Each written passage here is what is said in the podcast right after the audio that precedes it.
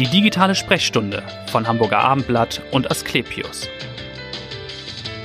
Die Menschen werden leider immer dicker. Fettleibigkeit, von Medizinern Adipositas genannt, gilt längst als Volkskrankheit. Und das ist unser Thema heute in der digitalen Sprechstunde, dem Gesundheitspodcast von Hamburger Abendblatt und Asklepios. Und ich freue mich auf einen echten Experten zu dem Thema. Professor Dr. Thomas Karus ist da. Er ist Chefarzt der Allgemein-, Viszeral- und Gefäßchirurgie. Und vor allem ist er der Leiter des Adipositas-Zentrum an der Asklepios, an dem Westklinikum von Asklepios. Herzlich willkommen, Herr Professor Karus. Ja, Frau Seifert, vielen Dank für die Einladung hier heute. Wie viele Frauen und Männer in Deutschland betrifft das denn überhaupt, dieses Krankheitsbild Fettleibigkeit? Also man kann sagen, Übergewichtigkeit bis Fettleibigkeit, also bis zur krankhaften Fettleibigkeit, sind sicherlich 20 Millionen betroffen in Deutschland. Ja, das ist eine Menge. Bei Sehr 82 viel. Millionen Ja, Einwohnern. und, und zunehmend. Wir müssen unterscheiden zwischen reinem Übergewicht oder der richtigen morbiden Adipositas, also krankhaften Fettsucht. Es gibt Einteilungen nach dem Body Mass Index. Also man kann sagen, zum Beispiel eine Frau mit 1,70 Meter und 130 Kilogramm, die ist morbid adipös. ja. Wie kommt es? Ich glaube, Deutschland ist sozusagen führend, traurigerweise, in Europa, was diese Anzahl der Betroffenen angeht. Ja, nicht ganz. Also Euro, äh, Deutschland liegt so im Mittelfeld, etwas über der Mitte. Ja. Die schönen Urlaubsländer, die wir kennen, Frankreich, Italien mit dem guten Essen, sind Also erstaunlich schlank. Ja. Während die Ostblockstaaten und England und eben auch Deutschland doch auf der dickeren Seite liegen. Ganz rausstechen tut immer Malta, keiner weiß warum, das ist das Land mit den meisten Dicken. Aha, tatsächlich, okay. Und woran liegt es, dass dieses Krankheitsbild so zunimmt? Im wahrsten Ich Sinne denke des Wortes. einfach, ähm, ja, die ganz klassischen Sünden. Gutes Essen, leicht verfügbar, relativ günstig verfügbar. Dazu die modernen Medien, dass man natürlich sich die Spielfilme zu Hause anschauen kann, noch nicht mehr ins Kino gehen muss. Also noch nicht mal sich dahin bewegen muss, oder? sich nicht treffen muss, man kann alles mit WhatsApp erledigen, also diese Ja. allgemeine Bewegungseinschränkung sozusagen der Bevölkerung. Äh, alles ist bequem geworden, alles ist gut verfügbar. Interessant ist, dass es auch soziale Unterschiede gibt und auch regionale Unterschiede. In den Bundesländern kann man ganz große Unterschiede sehen. Ach, tatsächlich? Wir in, wir in Hamburg sind am besten dran. Wir haben nur 10% Übergewichtige. Ja. Und Spitzenreiter nach unten oder nach oben vom Gewicht ist Mecklenburg mit über 20%. Okay. Und äh, weiß man, woran das liegt? Hat man das untersucht, auch im Rahmen dieser Studie? Es gibt da, das ist das Weißbuch Adipositas, offiziell veröffentlicht, wo der ganze soziale Status, Bildungsstatus und so mit, mit hineinspielen. Ja. Und wir wissen ja, Hamburg ist an sich ein sehr wohlhabender äh, Staat mit einer guten, äh, äh, also wenig Arbeitslosigkeit Ja. und ähm, gut gebildeten Klientel. Und das ist eben dann auch ein Erfolgsfaktor, die, Die Bildung. wissen dann, es hilft, sich zu bewegen und Genau. sich Und gesund zu ernähren. Mhm. Sportstudios anschauen oder die äh, Jogger am Wochenende um die Außenalster, Ja, richtig. Dann, das äh, ist doch ein Unterschied. das stimmt. Und Sie haben es schon angesprochen, der Body Mass Index, ist das so die entscheidende Währung tatsächlich, um Übergewicht oder Fettleibigkeit, Adipositas dann zu definieren? Ja, das äh, setzt ja Kilogramm und Körpergröße in Genau. Korrelation, wobei man das natürlich nicht immer so nehmen kann. Wenn Sie sich einen Zehnkämpfer anschauen, der mit 1,90 Meter 130 Kilogramm wiegt, der Ja. ist, besteht nur aus Muskeln. Genau, der ist dann nicht, Der, äh, ist nicht fettleibig. der Body Mass Index wäre trotzdem groß. Man kann auch den Fettgehalt des Körpers bestimmen mit bestimmten Messinstrumenten. Ja. Der ist natürlich auch erhöht bei Adipösen. Muss man im Einzelfall natürlich dann beurteilen. Ja. Vielleicht nochmal, was ist das wirklich Gefährliche an Adipositas? Es sind ja vor allem diese Begleiterkrankungen dann. Genau, man kann sagen, statistisch mit einem Body Mass Index von über 40 lebt man 10 bis 15 Jahre weniger. Mhm. Die Lebenserwartung ist eingeschränkt. Heutzutage liegt die bei Frauen bei rund 82, 83 Jahren. Ja, Wenn sie 15 abziehen, sind sie bei unter 70 Jahren, was ja gar kein Alter mehr das heutzutage stimmt. ist. Ja. Man stirbt nicht früher, weil man zu schwer ist. Man stirbt früher, weil man eben Begleiterkrankungen hat, wie zum Beispiel Herzerkrankungen oder vor allem Diabetes. Ja. Was ist mit einem Krebsrisiko? Ist das auch erhöht Das, durch? das Krebsrisiko ist leicht erhöht, aber vor allem die Gefäßkrankheiten wie Schlaganfall, Herzinfarkt oder im diabetischen Fußsyndrom, das Absterben von Gliedmaßen, die Erblindung, all diese Dinge Mhm. kommen häufiger vor, wenn man morbid adipös ist. Ja, das heißt, wie kann ich jetzt schnellstmöglich gegensteuern? Sie sind natürlich Chirurg, wir werden drüber sprechen. Der chirurgische Eingriff ist wahrscheinlich der letzte Ausweg dann, wenn gar nichts mehr geht. Das ist richtig. Natürlich primär sind die Begleiterkrankungen entscheidend. Man muss also den Zucker einstellen, den Blutdruck einstellen. Ja. Aber das ist natürlich nicht die Ursache der Erkrankung. Sie müssen das Gewicht reduzieren, drastisch, und Ja. jedes Kilogramm nach unten hilft. Und wie macht man das effektiv? Dass auch nicht der Jojo-Effekt wieder einsetzt, von dem man ja viel Ja. liest. Die meisten, die wir sehen im Zentrum, haben natürlich schon eine Odyssee hinter sich mit 10, 20 Jahren und noch länger Versuche mit eigenen Diäten und zahlreichen Jojo-Effekten. Also vier Wochen Kur, 10 Kilogramm abgenommen, dann wieder äh, Im Alltag im, wieder alles in der drauf. freien Wildbahn sozusagen wieder 15 Kilo drauf, also mehr als vorher. Auch die Almalseed oder, oder äh, Body oder äh, Opti, ja, Optifast und andere Programme Ja, ja. sind teilweise sehr wirkungsvoll, wenn man diszipliniert ist, aber das Problem ist ja oft die Psyche, das Verhalten, eine Verhaltensstörung, da reichen auch diese Diäten nicht. Das, der Jojo-Effekt ist vorprogrammiert. Ja, das heißt, wie kann man da, wie kann man dagegen steuern? Wenn man die Diät macht, muss man dann psychologisch vielleicht begleitet werden oder Genau, was da hilft da? hat sich über Jahre ein sehr sinnvolles Konzept entwickelt in Deutschland, auch in Europa. Ein multimodales Therapiekonzept, was aus drei Säulen besteht. Einmal Ernährungstherapie, dann Bewegungstherapie und Verhaltenstherapie. Und das ist auch festgelegt auf den Krankenkassen. Wenn man da aktiv mitmacht, sollte man das ein halbes Jahr auch durchhalten. Und dann wird eben beurteilt, nach einem halben Jahr schaffe ich das mit diesen konservativen Maßnahmen ausreichend Gewicht, sprich 10 bis 15 Prozent zu verlieren erstmal. Oder ist es doch äh, missglückt, alle konservativen Behandlungsmaßnahmen sind ausgeschöpft, brauche ich den Adipositas-Chirurgen. Genau, da kommen wir jetzt gleich zu, aber vielleicht nochmal zu den Diäten. Sie haben, glaube ich, auch mal äh, was gesagt zum Thema Saftkur, habe ich gelesen. Ist das effektiv? Ist das eine gute Möglichkeit, um abzunehmen? Es ist interessant, weil die Ernährungstherapeuten natürlich ihre eigenen Richtlinien haben und ganz klar mit Eiweiß und, und Kohlenhydraten und so weiter definieren. Ja. Es gibt eine große neue Studie mit über 10.000 Patienten, wo der Anteil der Zusammensetzung an Kohlenhydraten, Eiweiß und Fett relativ egal war. Mhm. Es ging im Endeffekt nur um die Gesamtkalorienzahl pro Tag Ja. und was man verbraucht. Man Ja. muss sich vorstellen, wie eine, ein Verbrennungsmotor, man bekommt Energie und verbraucht Energie. Und wenn man zu viel Energie zu sich nimmt, dann Und nichts nimmt man verbraucht, zu. dann Ja. nimmt man zu. Genau. Das Problem ist bei einem 180 Kilogramm schweren Patienten, von denen wir viele operieren, auch manche mit 250 Kilogramm, ja. der kann schlecht eine Bewegungstherapie machen, um Mhm. abzunehmen. Wenn Sie bedenken, mit einem Gewicht von 200 Kilogramm haben Sie einen Grundumsatz von 4000 Kalorien. Grundumsatz. Das heißt ungefähr, das entspricht vier ganzen Pizzen pro Tag. Ja. Wenn Sie einen Profifußballspieler nehmen, auch vom HSV zum Beispiel. Ja gut, wir wollen ja über Profifuß. Ja, genau, ja. ja, ich habe das ja mit Schmunzeln gesagt, aber kann ja wieder werden. Wenn der eine, einen einstündigen Waldlauf als Profifußballer macht, verbraucht er gerade mal 800 Kalorien. Mhm. Das heißt, wenn sich ein 250 Kilogramm Patient auf ein Trainingsfahrrad äh, setzt und 20 Minuten strampelt, Ja. dann hat er 100 Kalorien weg. Im Vergleich zu 4000 Kalorien Aufnahme. Aufnahme, ja. Das heißt, äh, Bewegungstherapie ist wichtig, aber ist natürlich oft bei ganz schwer nicht gut durchführbar, weil auch noch zusätzlich Gelenkbeschwerden, Hüftbeschwerden, Ja. Kniebeschwerden, das geht wegen der Schmerzen gar nicht. Es steht in erster Linie ähm, im Vordergrund die Ernährungstherapie. Ja. Da sind vorgesehen bei diesem multimodalen Programm mindestens sechs Ernährungsberatungen professionell, wo die wirklich lernen, was man essen kann, wie man einkaufen soll, wie man kochen soll und so weiter. Über einen Zeitraum dann Vom halben Jahr von einem halben Jahr. Ja. begleitet von Verhaltenstherapie, zum Beispiel Psychosomatiker oder Psychologen, Mhm. die eben Gespräche führen, Einzeltherapie, Gruppentherapie, um eben dann auch da sozusagen ausgebildet zu werden, mit der Erkrankung umzugehen. Und wie ist da die Erfolgsbilanz? Also wie viele schaffen es über diesen, sagen wir mal, konservativen Weg dann so drastisch abzunehmen? Wenige, also Wenige. weit unter der Hälfte. Okay. Man muss sagen, der wichtigste äh, Anfangspunkt ist der Zutritt zum Adipositas-Zentrum, das hier professionell betreut werden. Ja. Wir haben da Ernährungstherapeuten, die die Erstgespräche führen, also gar keine Angst, dass man sofort operiert wird. Ja, also ist ja noch Operation, gut die ist sagen, äh, ja. frühestens nach einem halben Jahr oder noch später. Ja. Es ist eher so, dass wir die in ein Programm einschleusen. Es gibt auch die Selbsthilfegruppen, ganz wichtig, dass man mit Betroffenen sprechen kann. Mhm. Und dann gibt es Termine, wo die eben äh, zum Beispiel Ernährungstagebuch führen, Beratungen bekommen, gemeinsames Einkaufen unternehmen. Wir haben eine Diätküche, wo man gemeinsam kochen kann, wo man das üben kann. Also all diese Dinge, die man im Alltag vielleicht über die letzten Jahrzehnte verdrängt hat oder Ja. falsch gemacht hat. Und dann wird nach einem halben Jahr Bilanz gezogen, hat Ja. das gefruchtet oder nicht. Nach Leitlinien sollte man 10 bis 15 Prozent seines Ausgangsgewichts verloren haben, Mhm. nach sechs Monaten konservativer Therapie. Das ist nicht so viel, 180 Kilo hieße dann runter auf 150, also schon ein erster Schritt. Ja.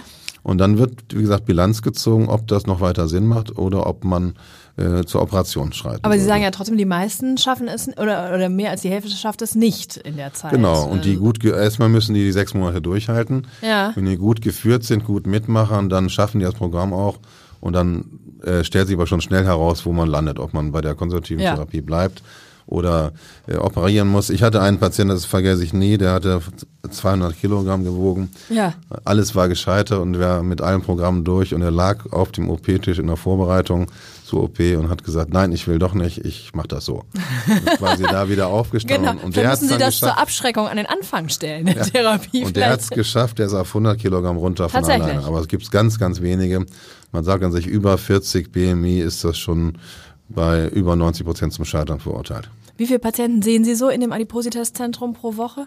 Wir haben eine, einen ganzen Tag Sprechstunde Ja. äh, oder an zwei Tagen inzwischen äh, so 20 Patienten pro Woche, die natürlich immer wieder kommen, weil die natürlich immer neue Termine haben. Ähm, ja, genau. Aber jetzt kommen wir vielleicht äh, als Chirurg natürlich dazu, wenn das alles nicht mehr funktioniert, diese konservative Therapie, kommt natürlich der Eingriff am Ende dann doch, die OP.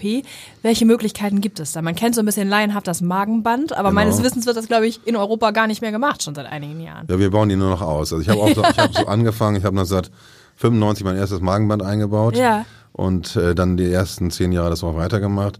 Ist das Problem, dass sie ein relativ ja gepolstertes, aber ein, ein Fremdkörper um den weichen Mageneingang schnüren, Ja. der natürlich auf Dauer zum Schaden führt. Also er kann in den Magen einwandern, richtig zur Magenperforation, zum Durchbruch führen, Ach so. kann verkippen. Also er macht mechanische Probleme durch langen Sitz.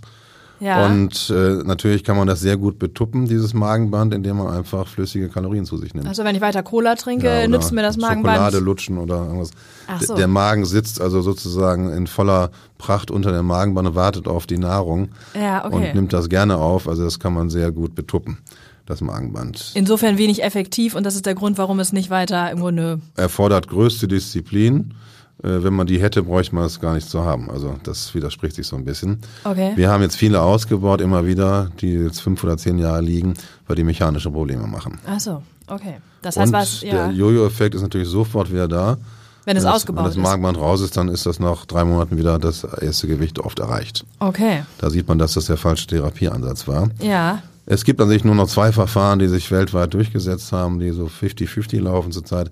Einmal die Magenverkleinerung. ja, Müssen Sie sich vorstellen, dass der große Magen, der beim Morbid-Adipösen durchaus mal 2,5 Liter fassen kann oder noch mehr. ja. Das vergleichen Sie mal mit einem 200 Gramm Steak und jetzt 2,5 Liter, das ist schon, Das ist schon ordentlich, enorm. ja. Ich habe Patienten, die berichten über Verzehr von sechs Doppel-Hamburgern, Big Macs, bis sie ein Sättigungsgefühl erreichen. Wahnsinn. Also irre Mengen. Ja. Und dieser Magen wird dann verkleinert in der Längsrichtung auf einen kleinen Magenschlauch, Ja. der ungefähr 150 bis 200 Milliliter nur noch fasst. Okay, also der sogenannte Schlauchmagen ist Also das sehr dann. klein, das heißt nach zwei Schluck äh, Kaffee oder nach einem äh, Stück Brot spüren Sie schon ein Dehnungsgefühl, ein Dehnungsreiz, was dann zur Sättigung schneller führen kann. Ja. Und wir haben im großen Magenteil, der resiziert wird, der entfernt wird, haben wir das Appetithormon Grelin, was dort gebildet wird. Das wird ebenfalls mit resiziert, Mhm. sodass auch der Appetit nachlässt. Okay. Erfolg ist sehr gut. Man kann sagen, beim zum Beispiel 200 Kilogramm Patienten schafft man damit im ersten Jahr minus 50 Kilogramm. Oha. Ja, aber ist das dann, ist man damit quasi gewissermaßen geheilt oder muss man trotzdem seinen Lebensstil anpassen? Man muss seinen Lebensstil anpassen, deshalb auch die halbjährige Vorbereitung, auch Mhm. mit der psychologischen Betreuung. Also der Schlauchmagen alleine hilft ja dann nicht langfristig. Man nimmt niemals ab von der Operation. Man nimmt ab, weil man sein Verhalten ändert oder ändern muss. Mhm. Verhaltensänderungen beim Schlauchmagen ist natürlich sehr kleine Portionen. Äh, langsameres Essen. Natürlich könnte man den wieder hochtrainieren. Es gibt auch Versager, die ihren Schlauchmagen wieder zu einem größeren Magen trainieren durch ständige Überfüllung und wieder Gewicht zunehmen. Also die trotz des Sättigungsgefühls weiter essen Ja. dann, einfach aus Gewohnheit oder äh, ja. Ja, oder, oder Suchtverhalten. Mhm. Dann war das im Endeffekt dann doch die falsche Auswahl des Patienten für diese Operation. Genau. Und was gibt es sonst noch? Es gibt ja noch einen weiteren Weg. Sie sagten zwei. Ja, ich wollte eben sagen, Ja. langfristig äh, kann man sagen, dass man mit dem Schlauchmagen 25 Prozent des Ausgangsgewichtes ver verliert. Ja. Also man wird nicht von 180 auf 80 runterkommen, man wird vielleicht auf 90 runterkommen in der tiefsten Phase und dann so bei 110 landen. Okay, Aber ja. so erfolgreich, dass man, was ich eben erwähnt habe am Anfang, die 10 bis 15 Jahre des Lebens, die man verliert, wieder zurückgewinnt. Mhm. Das macht uns natürlich als Adipositas-Chirurgen wirklich äh, eine Riesenfreude äh, und ärztliche Befriedigung irgendwo, Ja. dass man den Patienten mit einer einfachen Operation 10 bis 15 Jahre zurückschenken kann. Ja, das stimmt, ja. Und man wundert sich selber, ist wissenschaftlich noch gar nicht genau nachgewiesen, wie das kommt, dass äh, Patienten mit einem hohen Blutdruck, mit mehreren Medikamenten gegen den Blutdruck und mit einem hohen Insulinbedarf bei Diabetes innerhalb von drei bis sechs Monaten oft medikamentenfrei werden. Oha, ja. Der Blutdruck sinkt, die Medikamente können weggelassen, der Insulinbedarf sinkt, das kann weggelassen werden. Also das ist ein enormer Effekt und daran sieht man eben die Gesundung, warum auch das so gut wirkt, dass man dann länger lebt. Sie sagen, es ist ein relativ einfacher Eingriff. Was heißt das? Wie lange dauert das, dieser Ähm, Schlauchmagen? dass diese Operationen werden an sich nur in Zentren durchgeführt, die also speziell zugelassen sind. Spezielle Instrumente. Sie können sich vorstellen, dass man mit einer normalen äh, kleinen Kamera nicht zurechtkommen. Wir haben extra lange Kameras, extra lange Instrumente. Ja, das heißt, man kann es auch nicht in der, sollte es nicht in der Klinik machen lassen, die darauf nicht spezialisiert ist oder das nicht. Nein, Sie kann. müssen bedenken, dass der alte klassische OP-Tisch zum Beispiel eine Maximallast von 135 Kilogramm hatte. Mhm. Man könnte also diesen Patienten gar nicht auf normalen OP-Tischen operieren. Wir haben extra Schwerlasttische so, bis okay. 350 Kilogramm, Ja. damit da der Patient auch sicher drauf liegt. Oha, ja. Und die Eingriffe werden grundsätzlich laparoskopisch, das heißt in der Mhm. Schlüssellochchirurgie durchgeführt. Also kein Bauchschnitt, sondern nur drei bis vier Piekser. Okay. Und wir haben dann so eine Art Klammernahtgeräte, die den Magen durchtrennen, ohne dass man jetzt innen drin nähen muss, also kleine Klammernahtmaschinchen.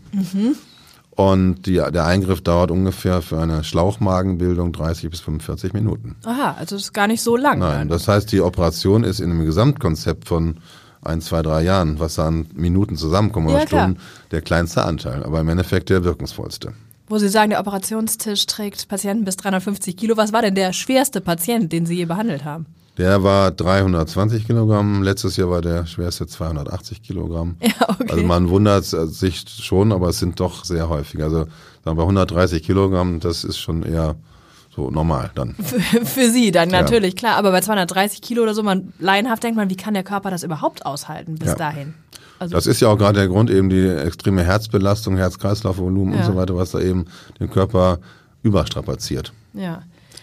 Der andere Eingriff, Genau, Schlauchmagen ist also genau, ja, das der ist so der Eingriff. Standard. Es gibt Kliniken, die bevorzugen das Ganze. Also wir bevorzugen den Schlauchmagen. Wir machen das zu 80 Prozent, Mhm. weil es der physiologische Nahrungsweg ist. Die Nahrung geht weiter durch Speiseröhre, Magen, Zwölffingerdarm, den normalen Weg. Ja, Anders ist der Magen-Bypass. Das Ja. ist etwas schwer zu erklären, aber es geht trotzdem. äh, wir setzen den Magen ganz oben ab. Wir lassen nur so fünf Zentimeter vom Magen stehen, einen kleinen Magen-Pouch, so eine Tasche bilden wir.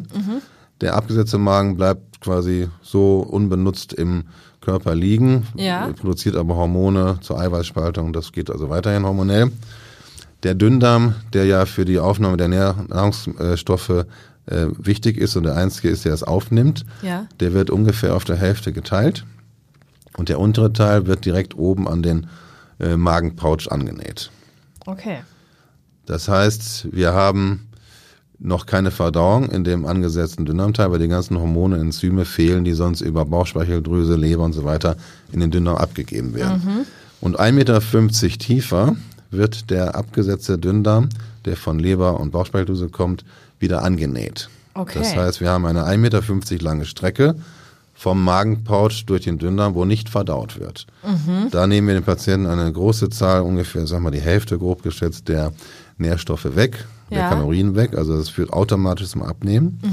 Aber wir nehmen ihm auch die lebenswichtigen Nährstoffe weg. Ja, Das heißt, dieser Patient ist lebenslang auf Nahrungsergänzungsmittel angewiesen.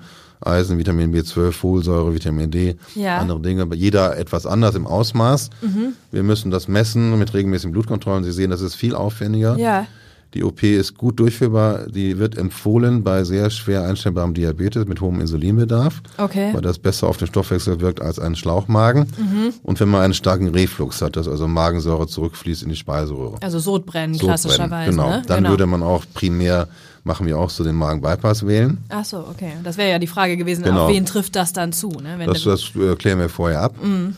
Und äh, das erfordert natürlich äh, mo monatliche Arztbesuche mit Blutkontrollen. also die Nachsorge ist dann auch sehr Nachsorge auf, viel aufwendiger und mhm. natürlich auch dann ständige, ständiges Kaufen von Nahrungsergänzungsmitteln, um das auszugleichen. Okay.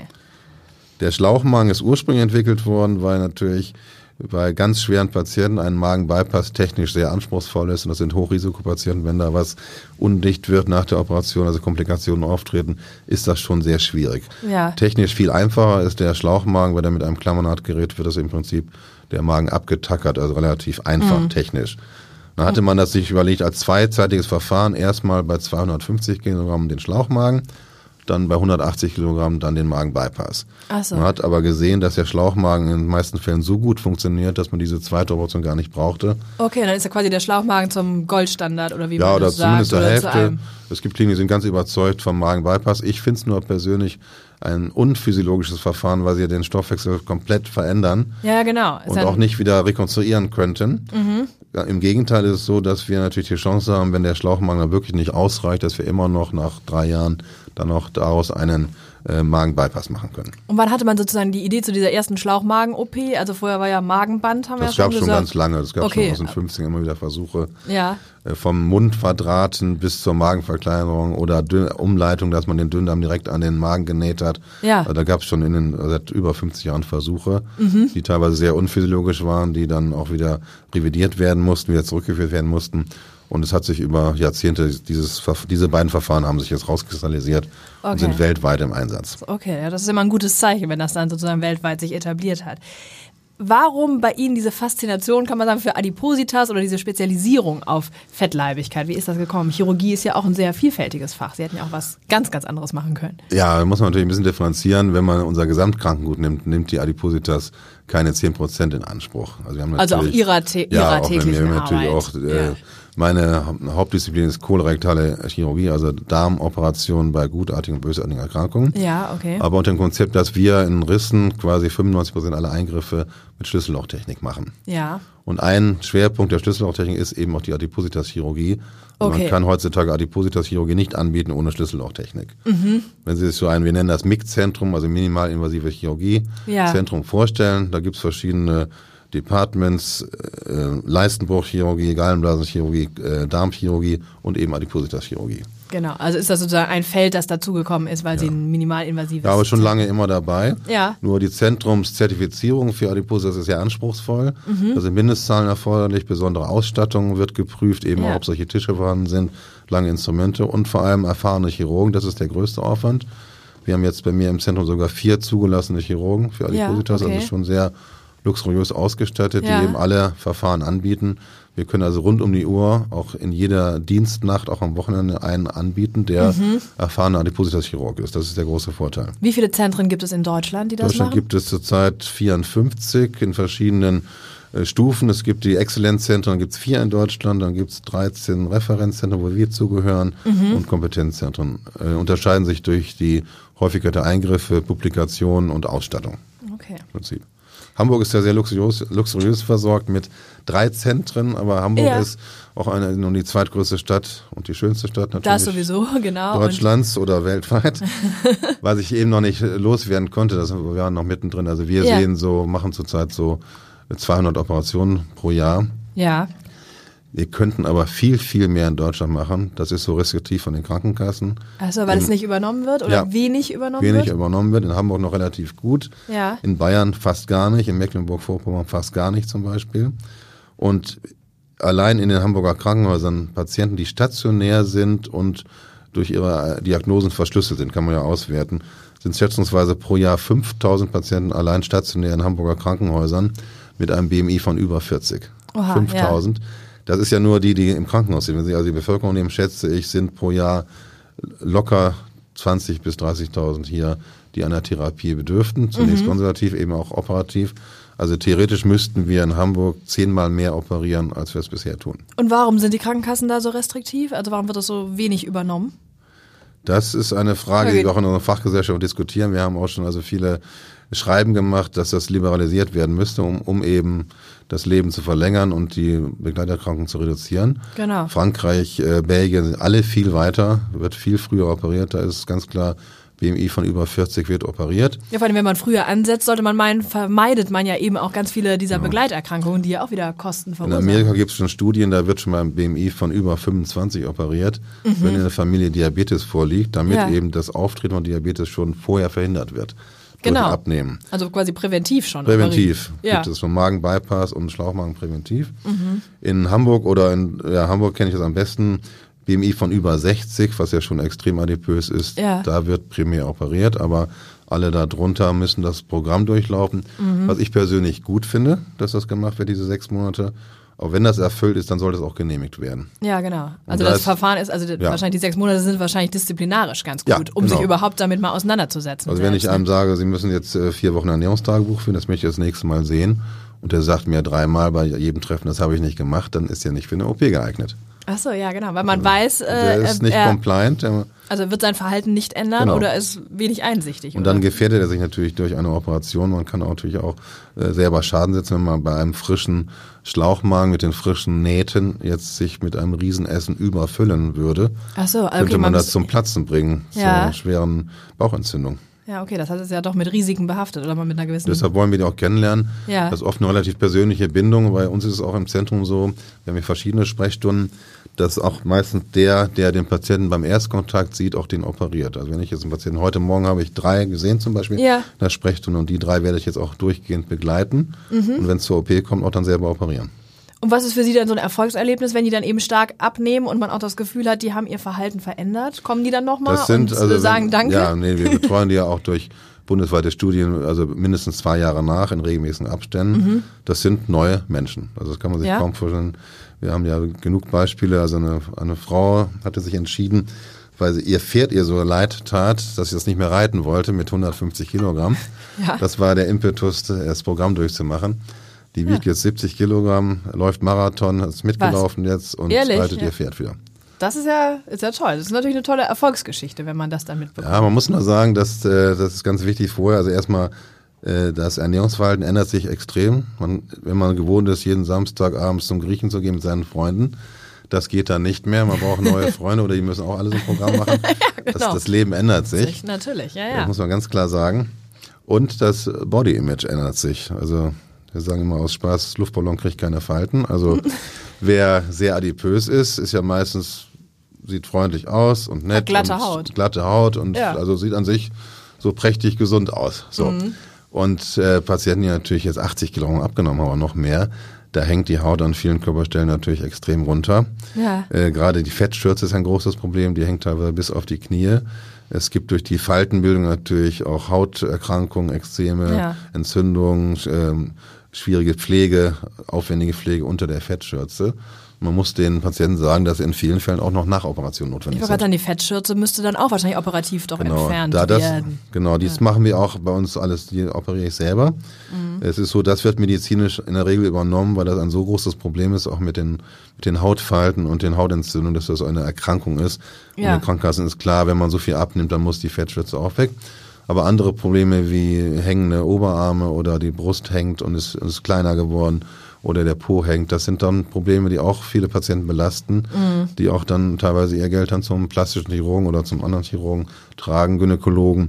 Kann man nachvollziehen, muss man nur vorher besprechen. Ja, okay. Also dass man nicht enttäuscht ist, man ist jetzt zwar gesund, aber sieht auf einmal ganz schlimm aus, weil die Haut an allen Ecken Weniger gesund aus. Naja, Ja. gut, das stimmt nicht, aber die Haut sieht anders aus, genau.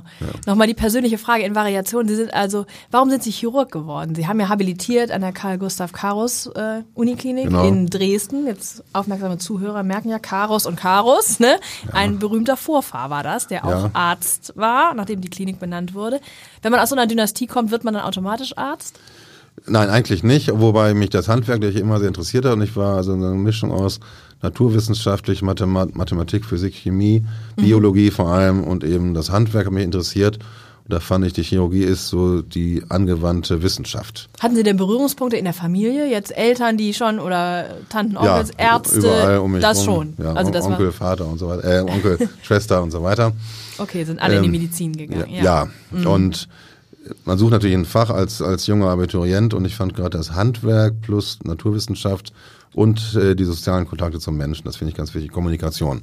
Ja. Und wenn man da, dann kann man kein Laborfacharzt werden oder Pathologe, das sitzt man vor Das ist schwierig mit der Kommunikation, ist sehr einseitig. in Und der Handwerk, wenn man jetzt, äh, sagen wir mal, Internist wird Diabetologe, ganz wichtiges Fach, aber Ja. ist das Handwerk natürlich ein bisschen wenig. Und da kommt natürlich eine operative Disziplin und da gibt es natürlich kleine und große Fächer und da ist die Allgemeinchirurgie, Visceralchirurgie mit der inneren, wo man ja eng zusammenarbeitet, Ja. ein sehr interessantes, interessantes Fach, sowohl bei gutartigen Erkrankungen vom Blinddarm über die Vertikulitis bis hin zum Magenkarzinom, äh, Dickdarmkarzinom, ein ganz breites Fach. Mhm. Stimmt, Auch ja. spannend bei akuten Fällen, weil man natürlich manchmal so die Blackbox hat, der Patient kommt mit einem sogenannten akuten Abdomen und da muss erstmal mit den Internisten zusammen rausbekommen werden, so detektivisch, was liegt davor. Ja. Kann man das mit Tabletten behandeln, muss man es operieren. Also immer wieder spannend. Auch eine jeden Tag. intellektuelle Herausforderung, Genau. das natürlich in der schnellen Zeit dann herauszufinden. Mit ne? modernen Bildgegenverfahren, MRT, CT und Mhm. Labor. Also ist ein spannendes Fach und da ist eben ein Teilgebiet die Adipositas-Chirurgie. Ja. Die kommt äh, ähm, sozusagen automatisch, wenn man sehr viel minimalinvasiv operiert, da alle Techniken beherrscht. Das ist Voraussetzung, dass man das machen kann. Ja. Also man kommt da automatisch zu und ja, das macht ungefähr 10 Prozent bei uns aus. Gibt es denn eine Lieblings-OP? Darf man ja Chirurgen fragen. Gibt es da irgendeinen Eingriff, den Sie besonders gerne machen oder darf man das gar nicht haben? Doch, an sich schon, aber da werde ich immer wieder auch von jungen Auszubildenden gefragt. Ich muss sagen, mir macht alles, Macht alles einen gleich viel Spaß und ob es eine Hämorrhoide ist oder eine schwierige Magenoperation. Okay, ich finde das einfach toll. Ja, das ist doch gut. Ich habe mal einen Spruch gehört, ähm, man soll das Hobby zum Beruf machen, da braucht man niemals zu arbeiten. und das passt so ein bisschen. Also wenn man da große Freude dran hat und das im OP einem nie zu viel wird. Ja.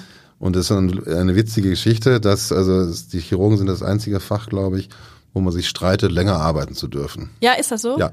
Also die meisten sind ja froh, wenn sie irgendwie 16 Uhr Schluss haben. Ja. Und wir haben noch zwei OPs und dann müssen wir verhandeln, ob wir die noch machen dürfen oder ob die verschoben werden. Also Dann die, ist das tatsächlich Berufung. die Chirurgen kriegen an sich nie genug. Kriegen nie genug. Haben Sie trotzdem noch Hobbys?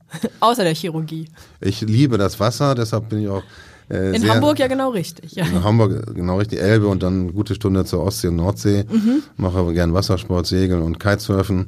Okay. Und bin natürlich hier auch in den langen Sommerabenden schafft man es auch mal nach der Arbeit nochmal an die Ostsee zu kommen, nochmal zwei Stunden aufs Board zu gehen. Echt? Und dann wieder zurückzufahren und dann Genau. fit für den OP. Oder halt zur Elbe runter. Ich wohne in Rissen und Ja. schnell an der Elbe und dass man da abends mal Runde laufen kann und so. Also herrlich. Herrlich, dann freuen wir uns auf den hoffentlich langen Sommer. Vielen Dank, Professor Ja. Karus war das. Äh, vielen Dank für die Tipps und für die Expertise und hören Sie gern wieder rein bei der nächsten digitalen Sprechstunde. Bis dahin, tschüss.